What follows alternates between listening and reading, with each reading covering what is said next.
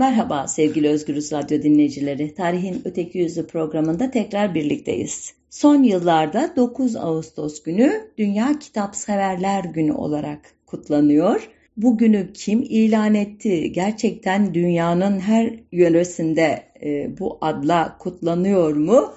Tam olarak anlayamadım ama sadece günün adı bile e, takdire değer diye düşündüm ve bu haftaki programımı bu e, tema üzerine seçtim. Alberto Manguel Okumanın e, Tarihi adlı e, kitabına şöyle başlıyor. 1984 yılında Suriye'nin Tel Barak sit alanında milattan önce 4000'li yıllardan kalma iki küçük kir tablet bulundu. Onları Körfez Savaşı'ndan bir sene önce Bağdat Arkeoloji Müzesi'nde bulunan gösterişsiz bir vitrinde gördüm. Yalın, etkileyici olmayan nesnelerdi. Her birinin üstünde birkaç belirsiz iz vardı. Üste birer çukur, altta çöp hayvanlar. Belki bir keçi olabilir, eğer öyleyse diğerinin de bir koyun olması mümkün. Arkeologlar çukurların 10 sayısını ifade ettiğini söylüyorlar. Tüm tarihimiz bu iki gösterişsiz tabletle başlıyor. Savaş onları yok etmediyse bildiğimiz en eski yazı örnekleri arasındalar. Bu tabletlerde son derece duygulandırıcı bir şey var. Belki de artık var olmayan bir nehrin taşıdığı kille yapılmış bu tabletleri ve binlerce yıl önce toprağa dönüşmüş bu hayvan figürlerini izlerken bir ses canlanıyor. Çöllerin yeşil olduğu bir zamanda dikkatli bir çiftçi tarafından söylenmiş bir düşünce, bir ileti sanki. Burada on keçi vardı veya burada on koyun vardı. Yalnız bu tabletlere bakmakla bile zamanın başından günümüze gelen bir anıyı yaşatıyoruz. Düşünen kişi düşünmeyi bıraktıktan çok sonra bile düşünceyi saklayabiliyoruz ve kendimizi çizilmiş imge görüldüğü, çözümlenebildiği, okunabildiği sürece sonu açık kalacak bir yaratıcılık eylemine katıyoruz. Evet, Manguel'in bu uzun paragrafı epey önce Romalılar tarafından verba volant, scripta manent yani söz uçar, yazı kalır diye çok muhteşem bir epigrama dönüştürülmüştü. Günümüze ulaşan en eski tahta baskılı parçalar Çin'den. Bunlar milattan sonra 220 yılından önceki bir tarihte Han Hanedanlığı sırasında basılmış üç renkte çiçekli ipek sayfalar. Kağıt üzerine tahta baskının ilk örnekleri yine Çin'de 7. yüzyılın ortalarında basılmış.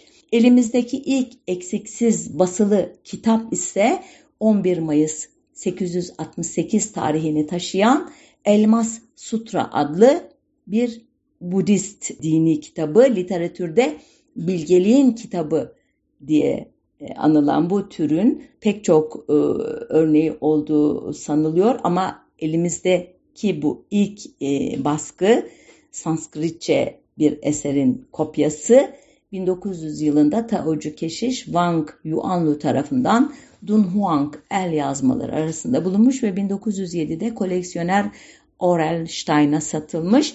Halen British Library'nin deyimiyle en eski tarihli matbu kitap. Elbette henüz. Aynı e, dönemde aşağı yukarı Mısır'da 909-1171 yıllar arasındaki Fatimiler döneminde Kur'an'ın e, baskılarının ya da Endülüslü yönetici Abdurrahman en-Nasr'ın valilerine yolladığı emirnamelerinde Çin'deki yöntemle basıldığını söyleyen bazı kaynaklar var. 1040 yılları civarında bilinen ilk hareketli tip sistem de Çin'de Li Sheng tarafından geliştirilmiş. Bakır hareketli tip baskı 12. yüzyılın başında yine Çin'de ortaya çıkmış ki Kuzey Song Hanedanlığı döneminde büyük ölçekli kağıt para basımında kullanılmış bu makina. Ee, daha sonradan da Kore'ye doğru yayılmış ki 1230 yılları civarında Koreliler bronz kullanarak metal tipli hareketli bir baskı makinesi icat etmişler.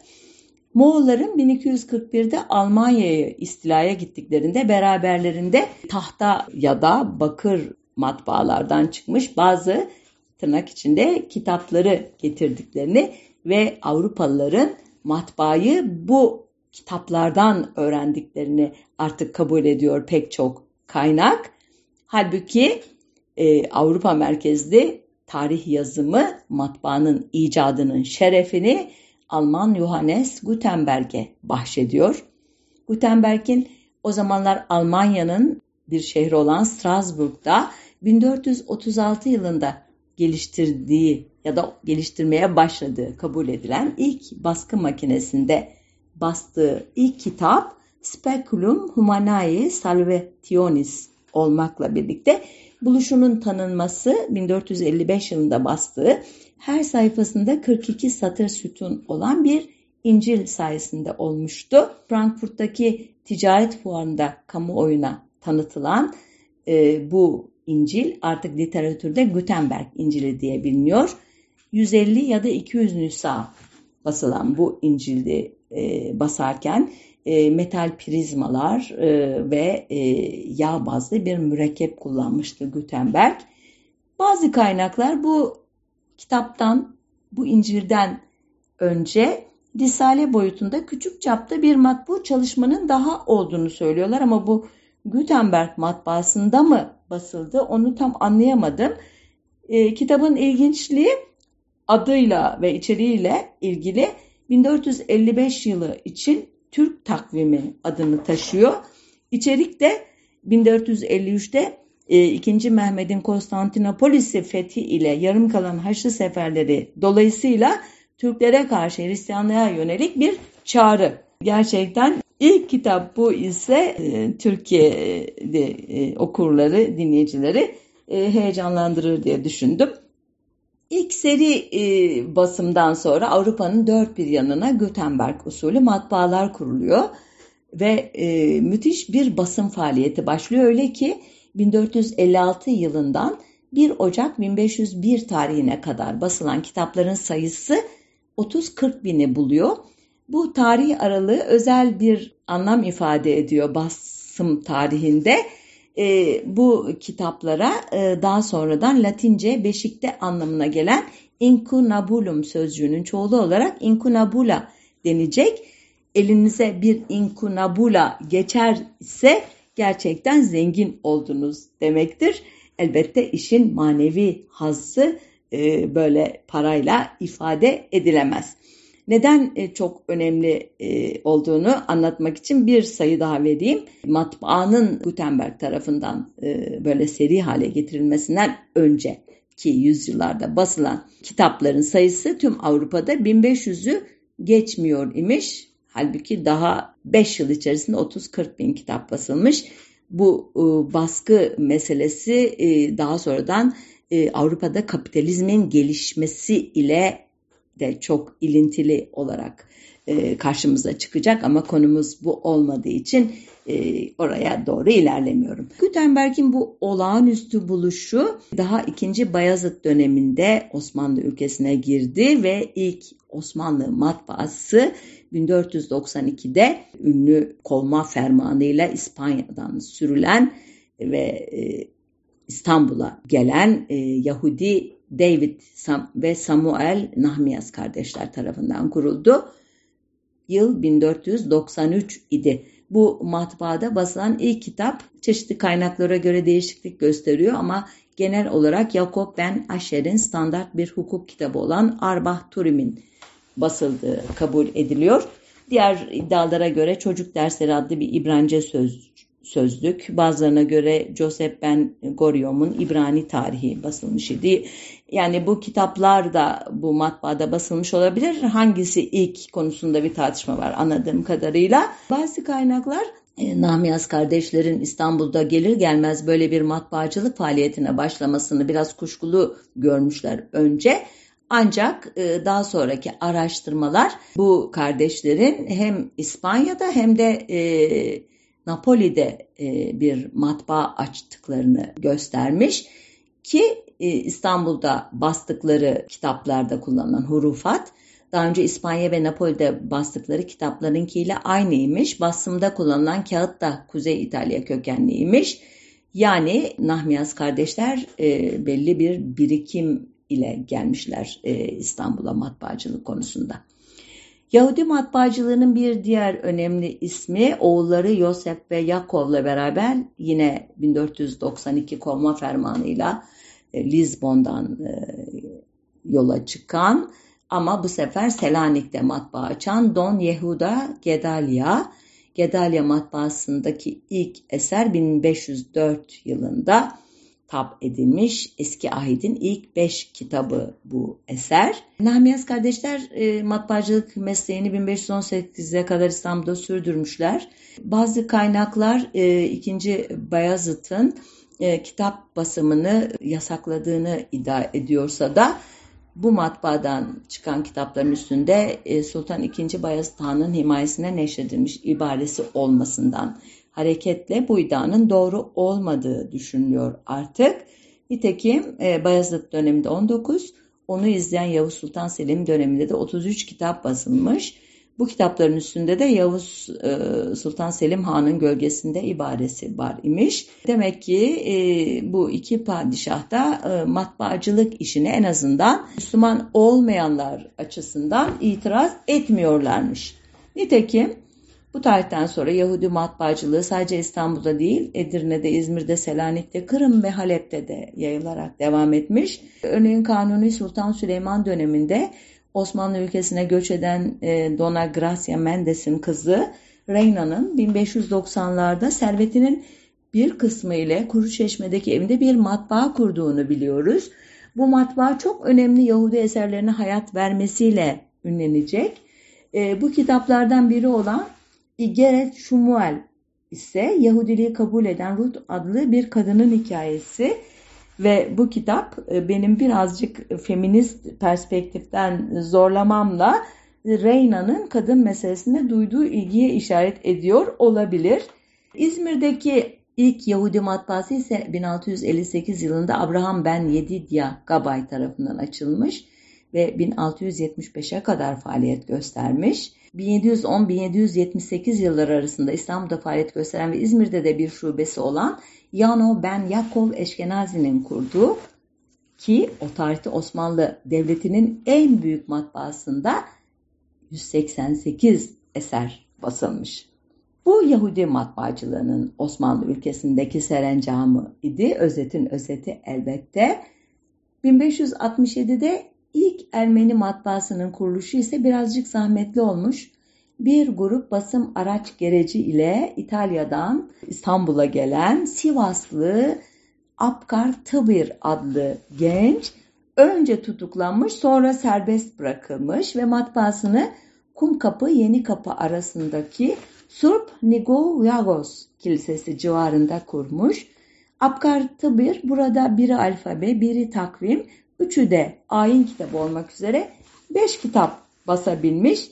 Çünkü bir süre sonra Erivan yakınlarındaki dini merkez Eçmiyadis'ine gitmiş. Gitmesiyle de arkasında muhtemelen işi devredebileceği bir kişi olmadığı için Ermeni basın faaliyetleri 100 yıllık bir suskunluk dönemine girmiş. 1677-78'de faaliyet gösteren Eremya Çelebi Kömürcen matbaası ile yeni bir dönem başlamakla beraber bu matbaada da biri dini, diğeri Kudüs'le ilgili olmak üzere yalnızca iki kitap yayınlanabilmiş. 1694'te kurulan Merzifonlu Kirkor matbaası 40 yıl faaliyette bulunmuş ama kaç kitap basmış tespit edemedim.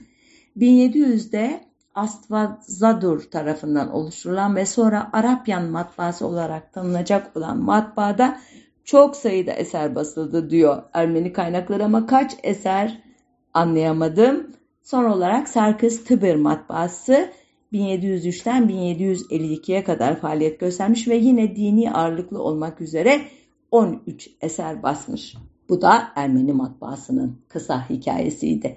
Osmanlı ülkesindeki ilk Rum matbaası ise 1627 gibi nispeten geç bir tarihte kime göre geç? Yahudi matbaasına göre geç ama ilk Türk matbaası diye tanınacak olan İbrahim Müteferrika matbaasından tam 100 yıl önce Kefalonyalı Nikodemus Metaxas tarafından kurulmuş. Metaxas baskı makinalarını İngiltere'den getirmiş. Beyoğlu'nda faaliyete geçen bu matbaanın bastığı ilk eser Museviler aleyhine bir Risale adını taşıyormuş. Matbaa 1628'de Cizvitlerin baskısıyla kapandı diyor kaynaklar ama tam olarak neye itiraz etmişler? Onların baskısı nasıl karşılık bulmuş? Doğrusu araştırmadım, özür diliyorum. Sonuç olarak Nahmiyaz kardeşlerin 1493'te kurduğu ilk Yahudi matbaasından İbrahim Müteferrika'nın 1727'de kurduğu ilk tırnak içinde Türk matbaasına geçen 234 yıl içinde Osmanlı ülkesinde gayrimüslimlerce açılan matbaa sayısının tam 37 olduğu sanılıyor. Fark etmişsinizdir bu matbaalarda Osmanlıca eser basılmamış. Bunun en önemli nedeni sanıldığı gibi dini e, nedenler değil, yaşamını yazıcılıkla kazanan e, sayıları bazı kaynaklarda 80 bine 90 bine kadar çıkarılan hattatların direnişidir der bazıları. Bazılarına göre de e, yerel halkın kitap talebinin olmamasıdır asıl neden ki ben bu görüşe yakınım. Ancak not etmek gerekir ki 1623-1640 e, yıllar arasında hüküm süren 4. Murat zamanında İstanbul'da bir matbaa kurulması için izin istenmiş ve Mustafa Nuri Paşa'nın kaydına göre bu izin hemen verilmiş. Yine bir başka resmi devlet tarçisi Ata Efendi de e, Osmanlı Devleti'nde resmi devlet matbaası kurma teşebbüslerinin 4. Mehmet döneminde yani 1648-1693 yıllarında başladığını anlatıyor. Ona göre hatta bazı kitaplarda basılmış ama harfleri e, intizamlı olmadığından basım işine devam edilmemiş. Ayrıca 1706 yılında Halep'te Kitabı Mezamir yani Davut Peygamber'in Mezmurları adlı kitabın Arap harfleriyle basıldığını hatırlatanlar itirazların dini nedenlerle ya da Arapçanın kutsiyeti ile ilgili olmadığını söylüyorlar. Elbette daha derinlemesine incelenmesi gereken bir konu. Gelelim e, bugün e, resmi söylemde ilk Türk matbaası olarak adlandırılan İbrahim Müteferrika matbaasının tarihine.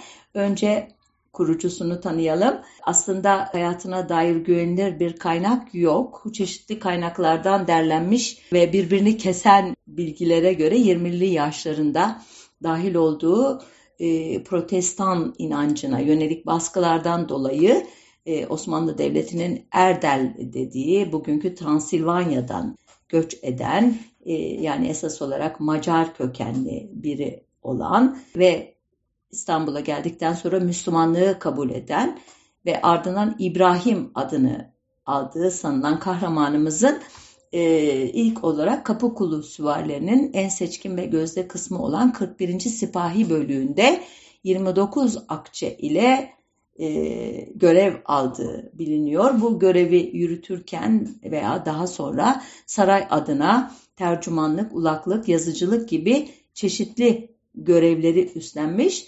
Çünkü Latince, Macarca, Arapça ve Farsça biliyormuş bu genç e, mühtedi. 18 Nisan 1716 tarihinde de dergahı âli müteferrikalığına getirilmiş. Müteferrikalık tam olarak e, nasıl bir görev, nelerden sorumlu tam anlaşılmıyor kaynaklardan ama bir çeşit devlet memurluğu muhtemelen tercümanlık, yazıcılık gibi işlerin e, işte harmanını oluşturan bir meslek. Sonuçta e, bu Batı kültürünü gayet iyi tanıyan ve anlaşılan kısa sürede de Osmanlı kültürünü içselleştiren e, İbrahim Müteferrika'nın e, 1720'de Paris'e gönderilen ilk elçi olan 28 Çelebi Mehmet Efendi'nin oğlu Mehmet Said Efendi ile arkadaşlığının e, tırnak içinde ilk Türk matbaasının kuruluşunda önemli bir rolü olduğu anlaşılıyor. Mehmet Said Efendi babasıyla gittiği Paris'te gençliğin verdiği cesaretle Paris'in en ücra köşelerine girip çıkmış, tiyatroya, operaya gitmiş, davetlere katılmış, danslar etmiş, şaraplar içmiş, kağıt oyunları oynamış. Hatta Parisli soylu kadınlarla ufak tefek gönül maceraları yaşamış. Ancak Bunların yanı sıra aynen babası gibi şehrin bilim ve sanat hayatına özellikle de matbaacılığa büyük ilgi göstermiş idi.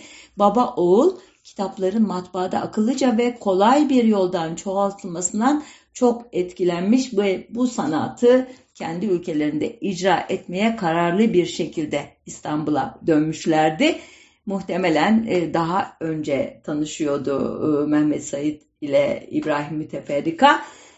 Ardından e, müteferrikanın matbaanın gerekliliğine dair 1726 tarihli risalesi e, ortaya çıktı. Bu risalede İbrahim Müteferrika matbaanın eğitim alanında getireceği faydaları ve özellikle basmaların yazmalara nazaran daha ucuza elde edileceğini, basılacak eserlerin lügat, tarih, tıp, fizik, astronomi ve coğrafyaya dair olacağını, kesinlikle dini kitapların basılmayacağını ve ilaveten bir güvence olarak Arap harfleriyle basım imtiyazının yabancılara verilmemesi gerektiğini özellikle vurguluyordu.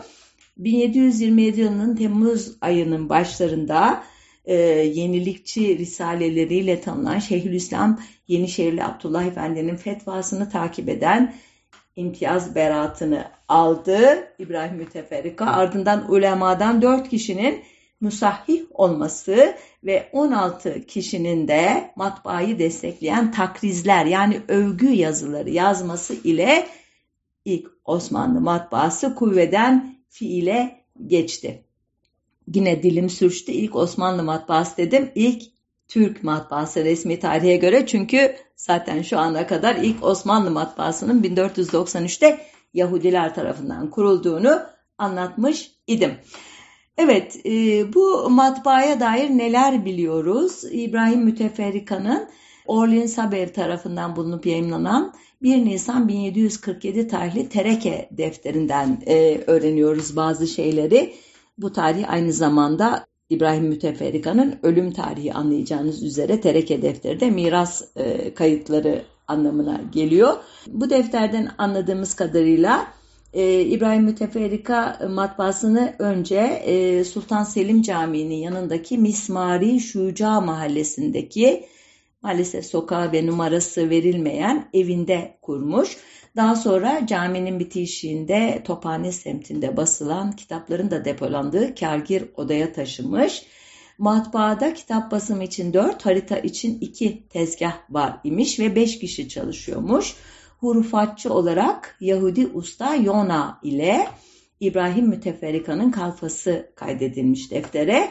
Matbaanın hurufatı da daha önce adını andığım Yahudi matbaacı Yakov'un hurufat dökümhanesinde e, dökülmüş. Ancak matbaanın ortaklarından Mehmet Said Efendi Arapça hurufat döktürme işini pek başarılı bulmayınca o tarihlerde Viyana'da Osmanlı şehbenderi olan Kazgancızade Ömer Ağa'nın yardımıyla e, bu beş usta eğitim için Viyana üzerinden Hollanda'ya yollanmış ve burada 200-250 kilo kadar Arap harfleri döktürülerek İstanbul'a getirilmiş.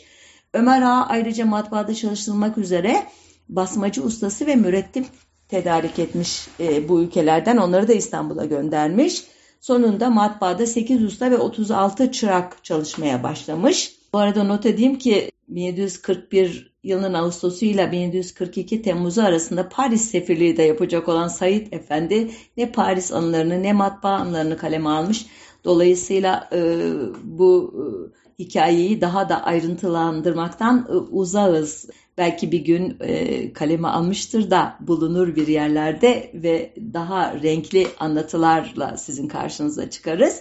Devam edersem Mehmet Said Efendi ile İbrahim Müteferrika'nın ortak matbaasının e, ilk kitabı 1729 yılında basılacak. Sıhahi Cevheri'nin Arapça Osmanlıca sözlüğünün Van Kulu e, tarafından yapılmış tercümesi e, ki Van Kulu lügatı diye bilinir bu eser. Hamisi Sadrazam Damat İbrahim Paşa'ya sunduğu arzu halden öğrendiğimize göre Müteferrika bu kitabı yaz, basmayı 8 yıldır hayal etmekte imiş. Bin nüsa olarak basılan lügatın neredeyse yarısını İbrahim Müteferrika'nın bu kitabı niye bastığını anlattığı ön söz oluşturuyor. Bu ön sözde basımcının bu cüretkar girişimden dolayı tepkiyle karşılanma endişesi açıkça hissediliyor. Halbuki ulemadan 11 kişi bu ilk kitabın başına takrizler, övgü yazıları yazmıştı. Demek bunlar ve arkasındaki büyük sadrazam e, gücü hatta padişahın desteği de e, İbrahim Müteferrika'yı e, endişelerinden kurtaramamış. Aradan geçen birkaç yılda tam olarak ne kadar kitap basıldığını bilmiyoruz ama 1729'dan matbaanın kapatılmaya doğru gittiği ya da ara verdiği tarih olan 1742'ye e, kadar. Yarısı tarih, diğer yarısı dil, coğrafya, siyaset, fizik, mantık, askerlik konularında olmak üzere. Yani hepsi din dışı e, konuda olan. 22 cilt halinde 17 veya bir arada sayarak 16'ya e, ulaştırılan sayısı eser basılmış. E, basım miktarı genelde 500 adet imiş. E, sadece Afganları anlatan Tufetül Kibar bin adet, Safavileri anlatan Tarihi Seyyah 1200 adet basılmış. Basılan kitapların toplam nüsha sayısı hesaplanış biçimine göre 10-11 bin adet arasında değişiyor diyor e, Kemal Beydirli. Bazı kaynaklar ise sayıyı 12.500'e bazıları 13.200'e çıkarıyor. Tereke defterinde ise 2981 kitabın satılmamış olduğu belirtiliyor. Bu e, kitaplar arasında söylemeyi unuttum. E, Katip Çelebi'nin ünlü Cihan Yuma adlı e, coğrafya eseri de var. Burada küçük bir parantez açayım. E, müteferrikanın kitaplar dışında bastığı dört de harita var. E, bu dört haritadan biri olan Marmara haritasının sağ üst köşesindeki benim devletlü efendim. Eğer fermanınız olursa daha büyükleri yapılır. Sene 1132 yani miladi 1719 ibaresine bakılırsa müteferrikanın matbaa kurma çabaları 1719'dan da öncelere gidiyor. Peki bunca yıllık emek, bu büyük heves nasıl sonlandı? Maalesef çok parlak değil bundan sonrası. 1730 yılında biliyorsunuz 3. E, Ahmet ve e, Nevşehirli damat İbrahim Paşa e, dönemi ki 19. yüzyıldan sonra Lale devri diye adlandırılacak bu döneme son veren Patrona Halil isyanı sırasında İstanbul'daki e, 6 bin e, müstensihin yani kopyacının da e, isyana katıldığı ve matbaanın ve kağıthanedeki kağıt imalathanesinin isyancılar tarafından tahrip edildiğini iddia etmişti e, dönemin tanıklarından Baron de Todt. E, halbuki bunlardan en az bir bilginin yani e, kağıthanedeki kağıt imalathanesinin çoktan beridir kağıt e, üretmediği yerini çoktandır bir bez imalathanesine bırakmış olduğu 1679'da İstanbul'a gelen Marsigli'nin gözlemiyle sabit idi. Yani böyle bir kağıt imalathanesi yoktu. Dahası 3. Ahmet'in yerine geçen 1. Mahmut müteferrikaya verilen basım iznini e, bir fetva ile yenilemişti. E, sadece 1731 yılı içerisinde o kargaşa döneminde matbaanın faaliyet göstermediğini e, söylüyor konunun uzmanları ki bu da gayet doğal.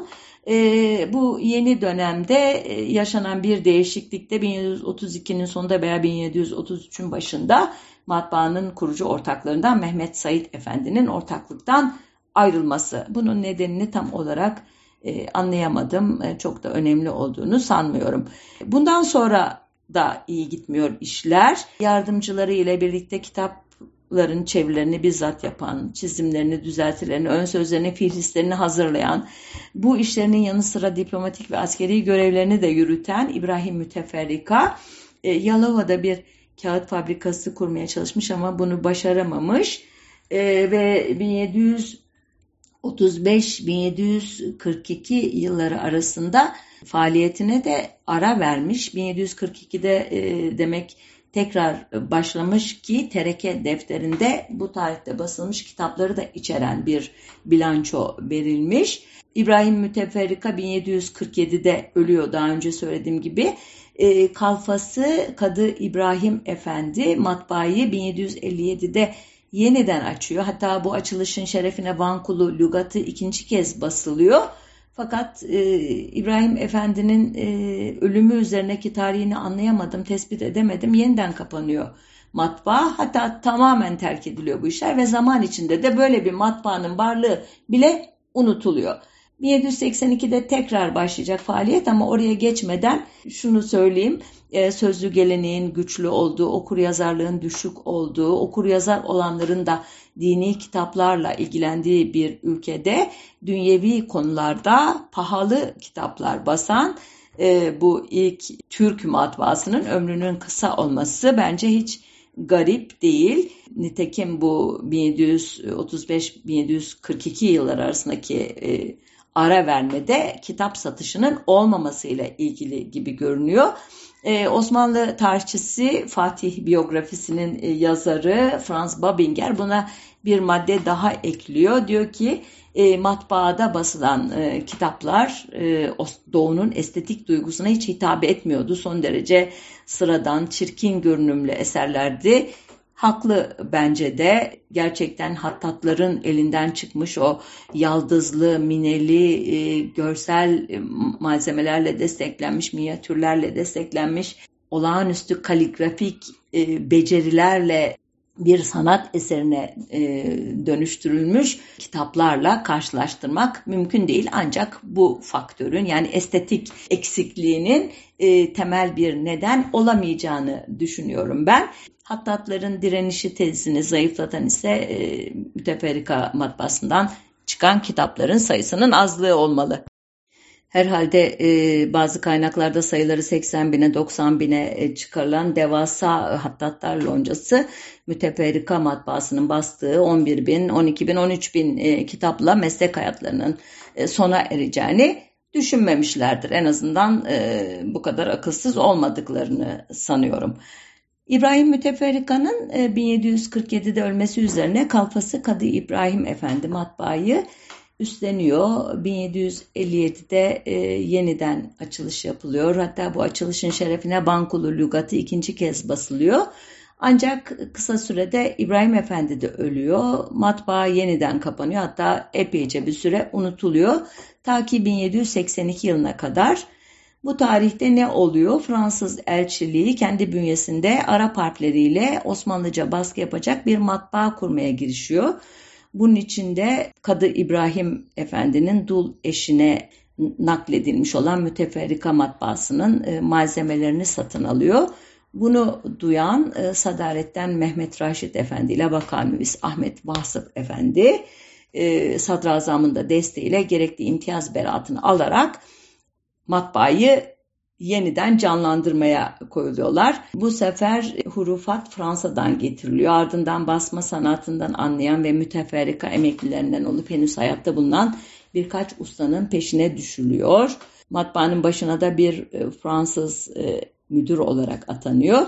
Matbaa nihayet kitap basacak hale geldiğinde Naima, Raşit ve Küçük Çelebizade Asım gibi e, önemli tarihlerin e, devamı olmak üzere İzzi'nin, Sami'nin, Şakir ve Supi'nin tarihleriyle İrabül Kafiye adlı bir dil bilgisi kitabı basılıyor. Ancak Raşit Efendi'nin beyanına göre 50-60 kese altın masraf edildiği halde bu kitapların pek fazla talibi çıkmıyor ve kitaplar elde kalıyor ve nihayet Raşit Efendi basmacılık işini zararla terk etmek zorunda kalıyor. Gerçi 1792-93 arasında 3. Selim'in isteği üzerine Vauban tercümeleri diye bilinen savaş sanatı ile ilgili 3 eser basılmış bu matbaada ama bunların masrafları hazineden karşılanmış. Yani Raşit Efendi matbaasına ait olarak e, zikredilmiyor bu kitaplar. 1795'te Hasköy'de açılan Mühendishane-i Berri Hümayun'un zemin katında bir matbaa faaliyete geçmiş. 1802'de bu matbaa Sultanahmet'te Kapalı Fırın adlı semtte e, kısa süre faaliyet göstermiş. Ardından 1803'te Selimiye Kışlası civarında yapılan müstakil binasına taşınmış ve nihayet 1807'deki e, Kabakçı Mustafa isyanı sırasında büyük hasar görmüş. Neyse ki 1830'da matbaayı amiriye kurulmuş mat ve basım işleri e, artık düzenli bir şekilde yürütülmeye başlamış. Fark ettiyseniz yer bile e, dayanmıyor matbaalara. O kadar sevilmeyen, istenmeyen bir iş ki anlaşılan bir türlü o koca devlet e, bu iş için e, bütçe ayırmıyor, bina ayırmıyor, kadro ayırmıyor veya yetiştirmiyor. Oradan oraya seyyar bir şekilde taşınıp duruyor ilk Türk matbaası. Neyse 1841'den sonra özel matbaalar devreye giriyor. Önce e, gayrimüslimler e, atılıyor bu işe. İlginç yine de çünkü şu ana kadar anlattıklarım bile hiç de karlı bir alan olmadığını gösteriyor matbaacılığın. E, Şahi Yahya adlı kişi 1844'te e, bir matbaa açıyor ki bu ilk Müslüman müteşebbisin kurduğu matbaa olarak geçmiş tarihe. E, bu matbaada e, Kur'an ve e, çeşitli dini eserler taş basması olarak tap ediliyor. Bu tarihten sonra özel matbaalarda hem din kitapları hem tasavvuf kitapları hem de az sayıda da olsa din dışı eserler basılıyor. Örneğin Feridun Attar'ın Pendnamesi, İbrahim Hakkı'nın Marifetnamesi, Nasreddin Hoca'nın Letaifi, veya dini kitaplardan Ebu Hanife'nin tefsiri, Ebu Suud Efendi'nin Risalesi, Gazali'nin bazı eserleri 1841-1860 e, yılları arasında tabi edilen kitaplardan bazıları. Modern anlamda ilk özel matbaa ise 1886 yılında e, yine Müslüman olan Ebu Ziya Tevfik'in kurduğu Kitaphaneyi Ebu Ziya. O dönemde yaygın olan ve halk arasında Acem baskısı diye anılan taş baskısını bırakıp çinko klişeli tipografiye geçilmesi sayesinde temiz baskılı ve renkli kitapları ilk bu matbaa basmış. Kurumun başarısı e, yurt dışında da fark edilmiş. Örneğin İngiliz e, The Times gazetesi e, bu matbaayı çok övmüş. Fransız Cumhurbaşkanı madalya ile ödüllendirmiş. Leipzig Dünya Matbaacılık Merkezi ise 1891-1899 arasında her yıl kataloğunda Kitaphane-i Ebu Ziya'ya yer vermiş.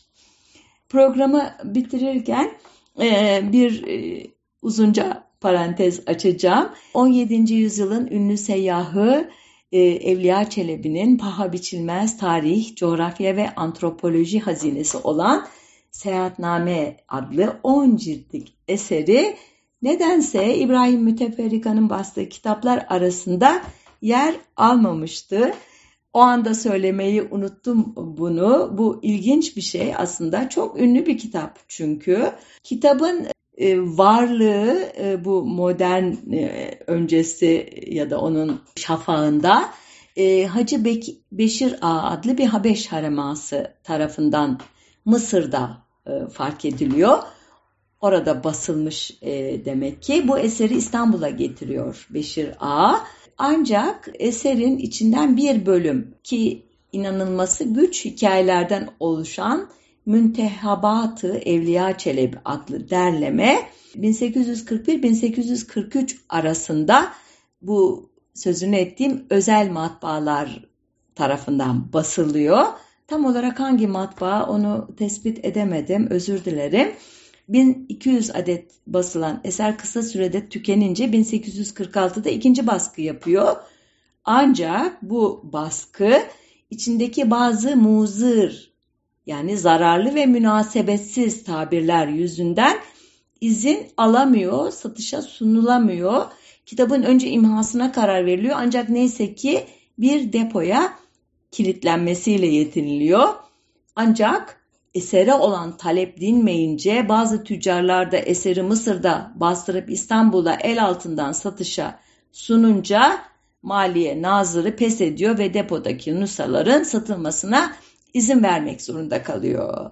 Şimdi hikaye böyle başlıyor ama ardı yine gelmiyor. Seyahatnamenin bütünü değil ama ilk altı cildi ancak 1896-1902 yılları arasında İktam gazetesinin sahibi İktamcı rumuzuyla tanınan Ahmet Cevdet Bey'in girişimleriyle basılabiliyor. Ancak bu sefer dönemin baskıcı padişahı 2. Abdülhamit'in korkusundan eser bizzat basımcıların sansürüne uğruyor. Bu yetmezmiş gibi eserin dilini sadeleştirmek adına pek çok terim ve kavram da yok ediliyor.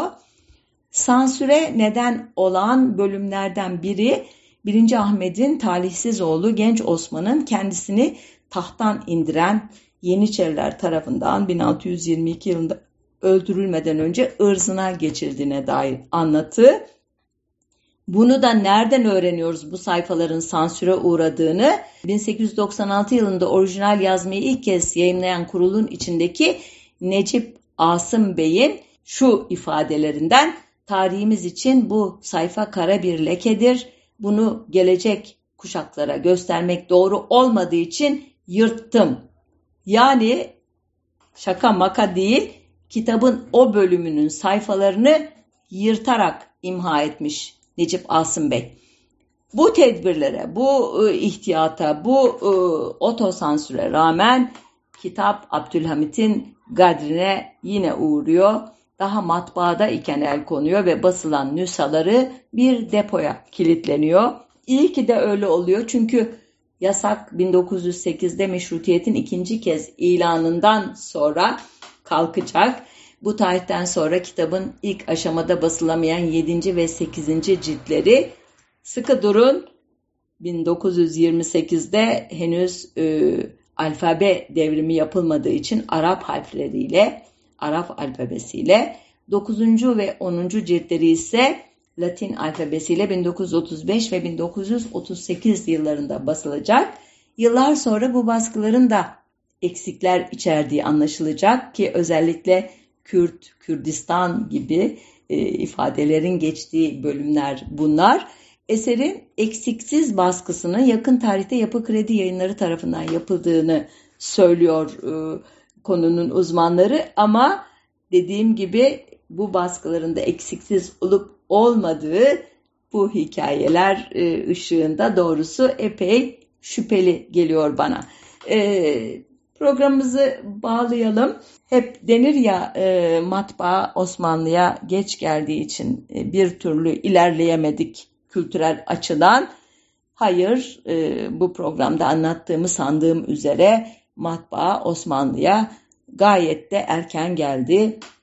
1493 ee, yılında Yahudiler ardından işte Ermeniler ve Rumlar sayesinde e, Osmanlı toplumu baskılı eserlerle tanışmıştı. Ancak bu e, matbaaların kurucuları e, Osmanlı'nın çoğunlukta olan unsuru Müslümanlar tarafından pek makbul görülmüyorlardı. Onların dili elbette çok az kişi tarafından anlaşılıyordu ve konuları itibariyle de Müslüman kesime hitap etmiyordu bu kitaplar. Peki neden e, Müslümanlar bu konuya geç el attı? Bunu da aralarda e, açıklamaya çalıştım. Elbette bu açıklamalar e, çok yeterli değildi. Belki e, hepsinin bir bileşkesi olarak kabul edebiliriz bu gecikmeyi. Ancak gecikme mi neden oldu bu bundan sonra yaşadığımız sorunlara diye e, soranlara Kemal Beydilli'nin e, veciz ifadesiyle e, cevap verirsek e, durakta bekleyen yolcu yoksa otobüs geç gelmiş, erken gelmiş ne fark eder? Maalesef e, bu ifade günümüzde bile geçerli. Cumhuriyet tarihi boyunca matbaanın, e, kitap basımının, e, kitap satışlarının hikayesi ayrı bir program konusu elbette. Özellikle son yıllarda dünyayı saran pandemi dalgasının yarattığı etki ile birlikte şiddetlenen Türkiye'nin ekonomik krizi, basım işlerinde dışa bağımlılıktan kaynaklanan e, dövizlerdeki yükselişle birlikte fahiş noktalara ulaşan e, basım e, maliyetleri buna karşılık Türkiye halkının her geçen gün düşen alım gücü yüzünden kitap basımı adeta durma noktasına gelmiş. Öyle diyor bu işle uğraşanlar. Dolayısıyla 9 Ağustos Dünya Kitap Severler Günü ister yeni icat edilmiş olsun, ister henüz yaygınlaşmamış olsun özü itibariyle sıkı sıkı sarılmamız gereken günlerden biri gibi görünüyor. Evet, böyle deyip noktayı koyalım. Haftaya görüşmek üzere. Hoşçakalın, sağlıcakla kalın.